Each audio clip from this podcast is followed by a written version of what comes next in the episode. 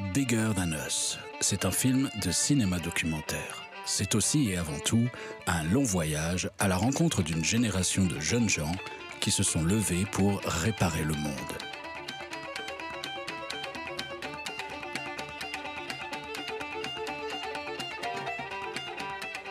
En Afrique, en Amérique du Sud, en Asie, ces garçons et filles d'à peine 20 ans se mobilisent pour la liberté d'expression, la justice sociale, pour le climat ou encore l'accès à l'alimentation et à l'éducation. Flore Vasseur est la réalisatrice de ce documentaire et ce podcast est consacré au making-of de son film.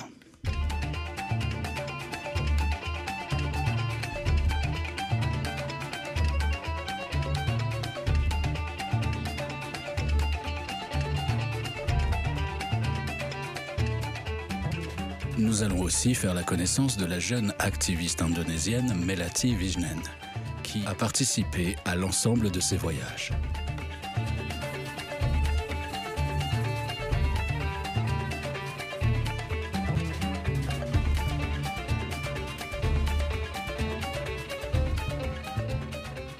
Dans ce premier épisode, Flore et son équipe se rendent au Liban, dans un camp de réfugiés posé sur la frontière avec la Syrie.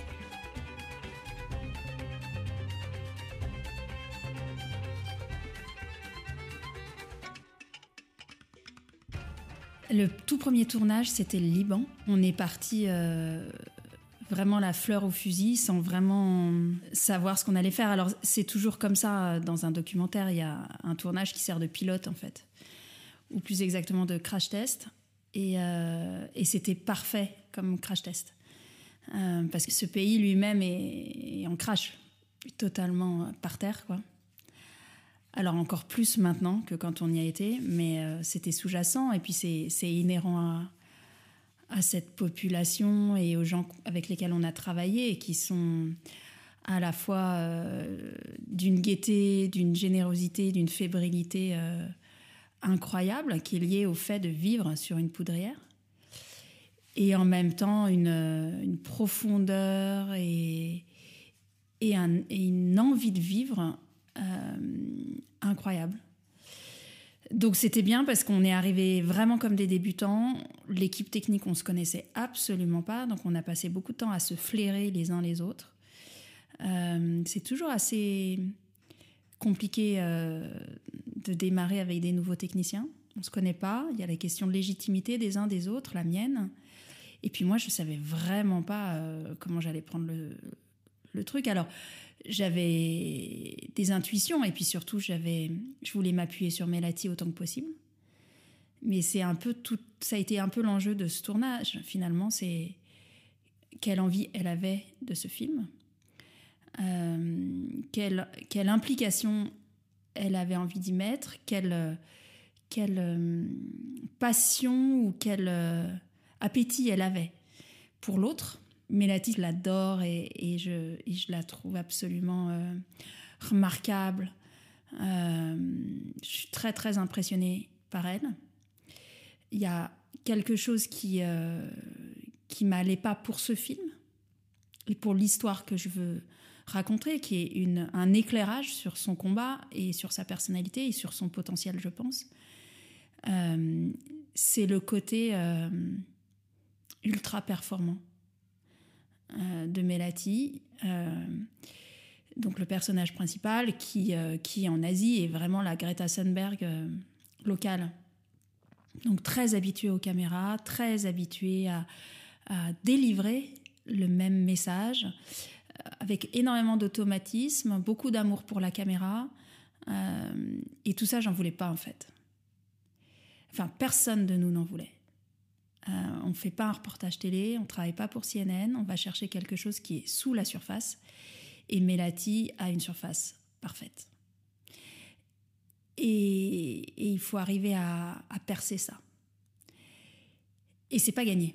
Et quand elle le fait, c'est toujours à son insu. Elle, en, elle, c'est pas sa zone de confort du tout. Et en même temps, comme elle est très intelligente, et pas seulement rationnellement, émotionnellement, elle sait que c'est la meilleure chose pour elle. Mais, euh, mais voilà, fallait beaucoup d'amour, beaucoup de patience, euh, beaucoup de calme. J'en avais pas toujours.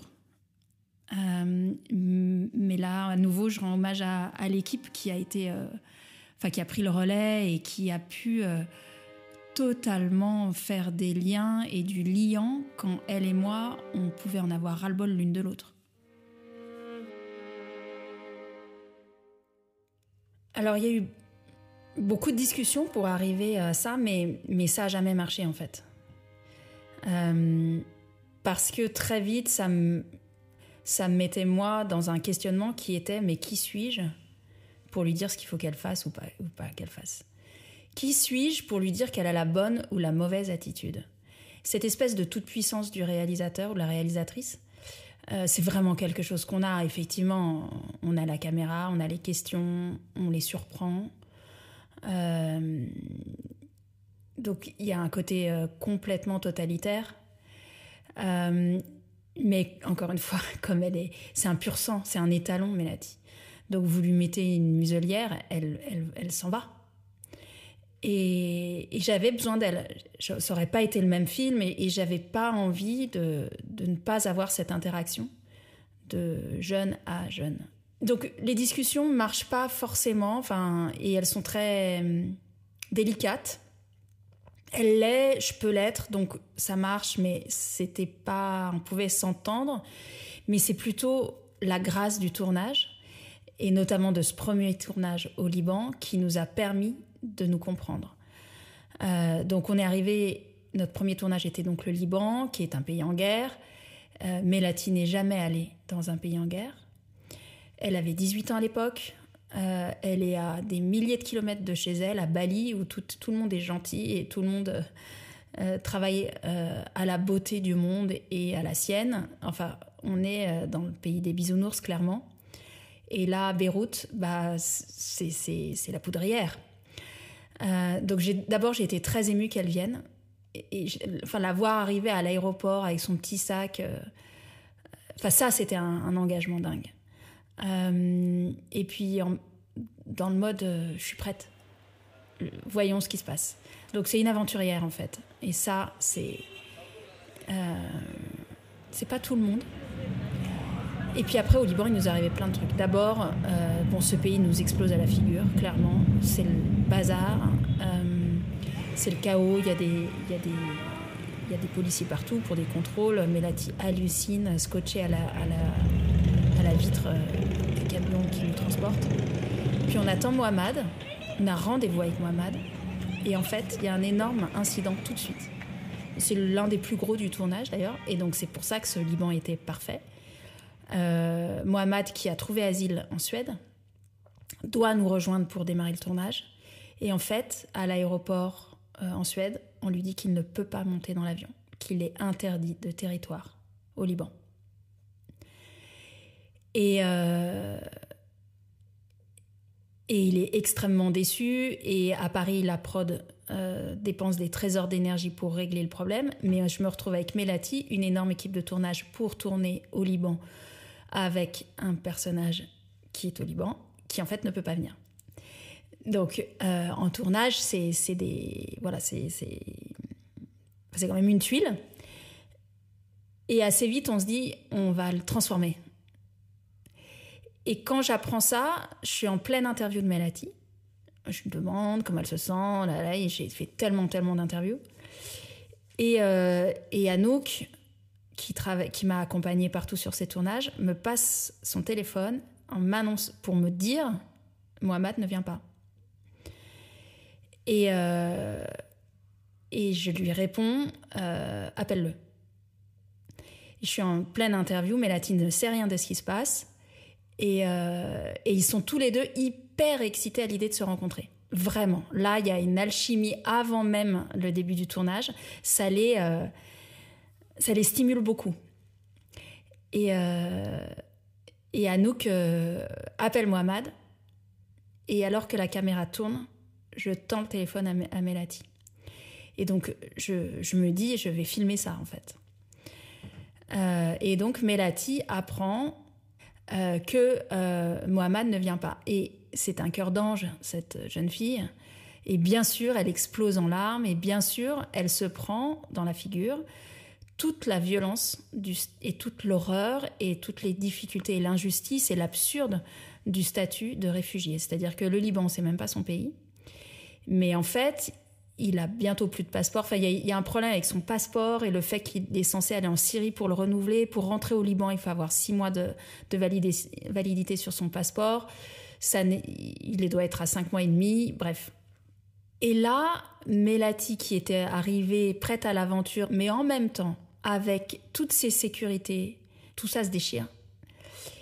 Parce que euh, ben, on perce la carapace et on est sur euh, là, tu es en face de quelqu'un dont le quotidien, c'est de vivre avec une croix sur le dos parce qu'il est réfugié.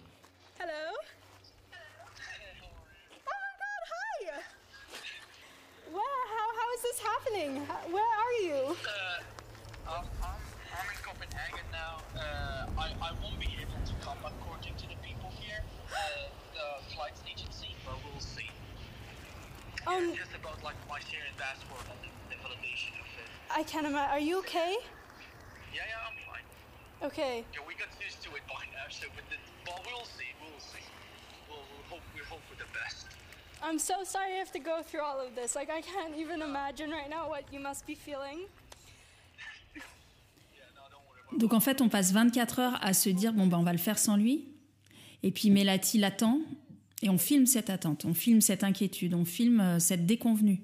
Et on se dit que ça fait partie du film en fait ce qui fait partie du film, c'est l'extrême fragilité de tout ça. Et euh, Dorothée, qui m'assiste aussi euh, pour tout, fait, je ne sais pas comment, enfin c'est une magicienne. Elle arrive à le faire monter dans un avion. On le récupère à minuit sur le parking de l'aéroport. on est fou de joie. Et on organise la rencontre le lendemain, ils se sont pas vus et on filme ça. Et en fait, ils sont du coup tout de suite méga potes. Et, euh, et, parce qu'ils savent que c'est précieux en fait. Pas de faire le film, mais d'arriver à se voir. Et là se passe quelque chose de magique tout de suite qui va beaucoup nous aider pour le film, c'est-à-dire que Mélati, qui était arrivée un petit peu avec un piédestal, se retrouve au ras du bitume sur euh, la précarité de tout ça. Euh, et rencontre quelqu'un d'absolument formidable. Ils le sont tous. Mais Mohamed, tout de suite, il pose la barre, mais très, très, très haut. Donc Melati est arrivée avec la problématique des, sacs plastiques qui envahissent les mers. C'est important, hein mais en face, on a quelqu'un qui a survécu à la guerre, qui a construit une école pour 200 autres enfants qui y vont tous les jours, qui vit dans un pays en guerre, qui vit loin de sa maman, loin de son père, parce que tout le monde euh, a trouvé refuge dans des endroits différents sur la planète. Euh, avec une famille explosée. Et euh, il raconte ça sans aucun pathos, avec un aplomb et une fierté incroyable. Et en même temps, dès qu'il s'arrête de parler, vous voyez la mort sur son visage. J'ai jamais eu peur de quelqu'un, je crois. Mais quand je le regarde en interview, quand j'étais en face de lui, que je l'interrogeais et qu'il et que il m'écoutait et qu'il se concentrait, il était terrifiant. Parce que c'était comme un écran sur lequel je pouvais voir des images de guerre, en fait. Et Mélati a ressenti ça aussi. En même temps, il y avait cette connexion de teenager à teenager, voire même presque un peu de séduction. Puisque voilà, c'est deux ados, 18 euh, ans, euh, loin de chez eux, euh, avec une équipe de tournage, je pense qu'on est quand même relativement sympa, à leur faire faire 50 fois la même chose. Enfin, il y avait quelque chose de cocasse. Euh, et très vite, il y a eu cette, euh, cette alchimie. Alors, je dois vraiment dire que sur le film, malheureusement, ça se voit. C'est pas ce qui se voit le plus à l'écran. Parce que comme c'était notre premier tournage et qu'on était complètement aux fraises sur la technique, on n'a peut-être pas réussi à capter ces, ces moments d'intimité-là, et ou parce que placés tels quels dans le film, en fait, ils n'ont pas lieu d'être. C'est pas le sujet. Mais en tout cas, nous, on est rentrés de là. Euh, bah, on avait fait, euh, on avait été baptisés quoi. On a été déniaisés tous, euh, les techniciens, moi, Mélati, et déniaisés euh, donc sur la forme. Encore une fois, on n'était pas au point techniquement, et sur le fond, qu'est-ce qu'on va chercher quoi? Et c'est pas une jolie petite histoire d'enfants qui sauvent le monde et les autres, quoi. C'est pas mignon. C'est la bataille, c'est la guerre, c'est tous les jours la remise en cause, c'est tous les jours euh, la possibilité d'arrêter. Il y a des obstacles dans tous les sens. Mais il y a une vraie beauté. Et euh, voilà, en fait, encore une fois, Mohamed, enfin, je les adore tous, hein, vraiment. Mais alors lui, j'ai été extrêmement impressionnée. Et, et on l'a tous été. Et, après, il n'y a plus trop eu de problème pour que Melati euh, nous fasse de la place dans son agenda et vienne sur les tournages.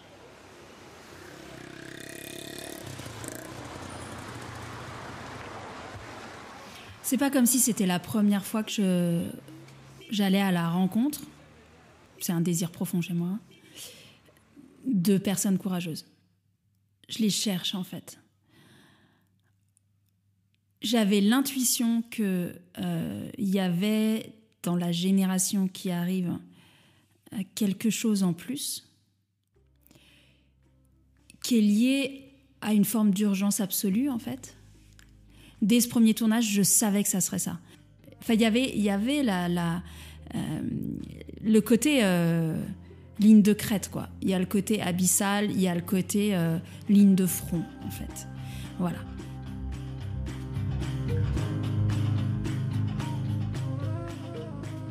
Dans le cas de Mohamed, la ligne de front, c'est la frontière euh, libano-syrienne, dans une ville qui s'appelle El Marj, qui euh, compte aujourd'hui 30% de réfugiés. Donc déjà, vous arrivez de la topographie de la ville, c'est l'entrée de la vallée de la Beka, qui est une zone rouge. Donc euh, déjà, le Quai d'Orsay nous avait dit, vous n'y allez pas, parce que trafic de drogue, parce que culture aussi, et parce que, parce que ligne de front avec, avec le conflit syrien. mais bien sûr, on y allait c'est vrai que moi j'avais été en Afghanistan, donc j'avais déjà euh, été dans un pays en guerre. Donc ça me faisait pas hyper peur. Là, ce qui était, enfin, ce qui est incroyable dans ces endroits-là, c'est, vous voyez la, euh, la ville euh, éventrée, non pas par les bombes, mais par l'afflux de, personnes. dès qu'il y a un, un bout d'herbe dans la ville, il y a une tente. Donc il y a des camps sauvage, puis il y a des camps que le HCR essaye de, le Haut Commissariat aux réfugiés essaye d'organiser. Mais en fait, c'est d'une brutalité, d'une. Enfin, c'est la vie, quoi. Dès qu'il y a un bout d'herbe, il y a quelqu'un qui s'installe. Avec. Euh, ils récupèrent des bâches, euh, souvent de, euh, de construction, en fait, qui retournent. Ils mettent dessus des pneus sur les toits pour que ça tienne et c'est tenu par des planches qui récupèrent, euh, c'est des palettes de chantier, c'est des palettes euh, de, de, livraison de, nourriture, etc. Donc tout est bien sûr de, matériaux de récupération. Et puis des fois, il y a des affiches publicitaires. Alors nous, on a fait des, des, au drone qu'en fait, euh, quand on passe au-dessus du camp, bah voilà, il y a tous ces, pneus, mais parfois vous voyez un homme politique ou une pub pour une marque de cigarettes, etc. Bref, il y a un côté... Euh, euh, on fonctionne avec les miettes de la civilisation. Euh, pour moi, c'était la première fois que j'allais dans un camp, en tout cas de cette envergure-là. c'est la première fois que je suis rentrée dans une tente, que j'ai vu des enfants se réveiller, que j'ai vu des enfants partir à l'école de, de ce camp. Et j'ai vu surtout les enfants qui n'allaient pas à l'école et j'ai vu le regard des enfants qui n'allaient pas à l'école sur le regard de ceux qui allaient à l'école. Il y a deux catégories, quoi. Et ils savent qu'il y en a qui ont une chance et l'autre qui l'ont pas, quoi. Et c'est terrible. C'est terrible.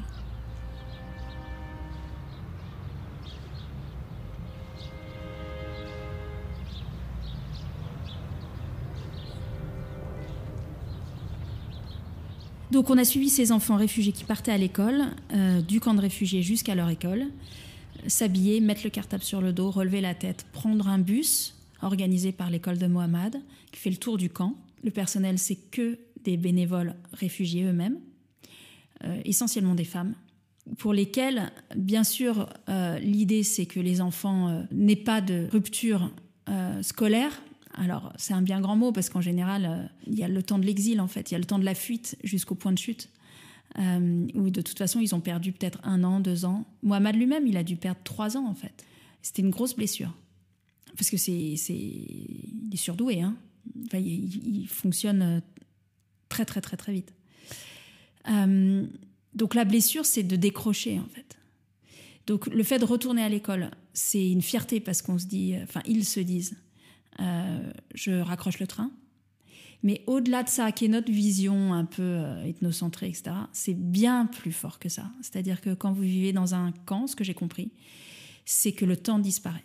Très vite, vous ne savez plus où vous êtes, euh, vous avez tout perdu, tous vos objets, souvent toute votre famille, enfin vos repères sont explosés. Le dernier qui tienne, c'est le temps. Et celui-là, il saute assez vite parce que une journée dans un camp ressemble à une journée, une autre journée dans un camp. Et vous savez plus si c'est le matin, le midi, le soir. Vous n'avez pas de programme, rien à faire. Donc, vous dormez n'importe quand. Vos parents euh, sont mal, forcément. Donc, euh, bah, il n'y a plus de rythme en fait. Et puis, il n'y a que des gens. Alors, je dirais pas qu'il y a que des gens malheureux autour de vous, parce que d'abord, qui suis pour le dire, et puis il y a plein de résilience. Mais attention, c'est quand même euh, ça, c'est des bonnes histoires qu'on se raconte pour se dire que quand même ça va quoi. Bah non, non, c'est le bout. C'est, enfin, je croyais que c'était le bout de la route, mais en fait non, c'est pas exactement encore. Mais disons qu'on est quand même très très loin. Et, donc pour ces enfants d'aller dans une école chaque jour en dur, euh, apprendre avec du personnel qui est content de les voir, qui leur fait des sourires, qui leur met de la musique et qui leur donne à manger, mais c'est le paradis en fait.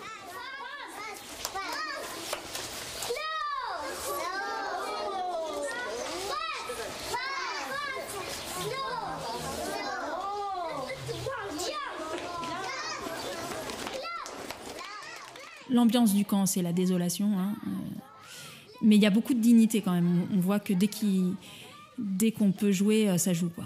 Ça part au quart de tour, mais je pense que ça part au quart de tour dans tous les sens, c'est-à-dire la violence doit partir aussi vite. Mais une fois arrivé à l'école, c'est l'éclate, vraiment. C'est-à-dire que on sent des enfants qui aspirent exactement tout ce que vous leur donnez.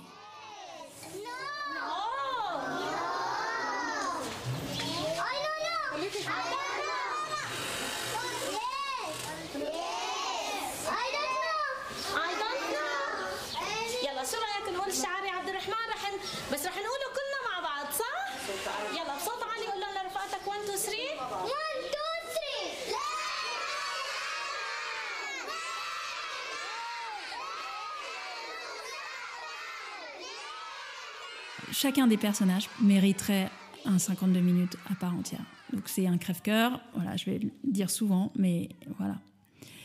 Mais on n'a pas fait ce choix-là.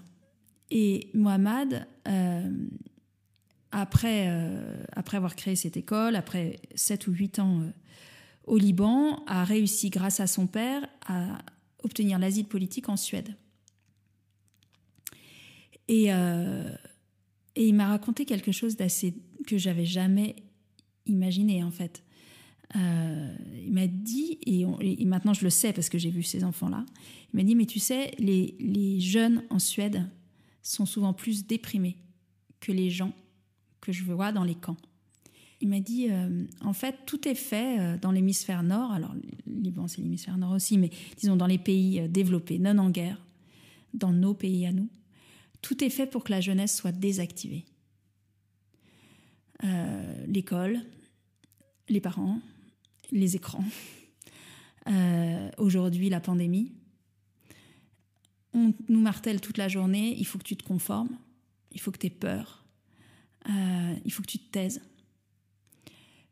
Et on a plein d'outils pour ça. Les notes, les écrans encore, les divertissements, la consommation. Voilà. Donc on éblouit la jeunesse et en fait on aspire sa vitalité. Et, euh, et ben, au Liban, j'ai pas vu ça. Dans ce camp, j'ai pas vu ça. Et même Mohamed me disait, tu sais, euh, nous on fuit euh, la Syrie et on se dit on va en Europe, c'est le paradis. Mais en fait, on est souvent très malheureux et tout ce qu'on voudrait, c'est rentrer en fait. Et d'ailleurs, il y a des gens qui rentrent. On n'en parle pas beaucoup, mais parce qu'ils sont pour un tas de raisons. D'abord déraciné, malheureux, loin de les leurs. Je crois que quitter sa terre, c'est quand même quelque chose de profondément euh, douloureux. Mais surtout quand en face, vous avez une vie qui est certes beaucoup moins difficile que de vivre sous les bombes, mais qui n'a aucun sens. Euh, je, pense que je pourrais comprendre en fait. Enfin, j'imagine que je pourrais comprendre. En tout cas, quand ça vient de lui, je l'entends. Et ça se voit dans ses yeux. Encore une fois, je vous ai parlé de son visage. Euh, de mort, en fait. Mais ça, c'est quand il me parle de la Suède. Quand il me parle de son pays, de, de son peuple, du geste même, de sa mère, euh, qui est euh, l'activiste en chef de la famille et l'une des raisons pour laquelle ils ont dû fuir, parce qu'ils étaient tous menacés. Euh, bah, il est plein, il, s'anime en fait.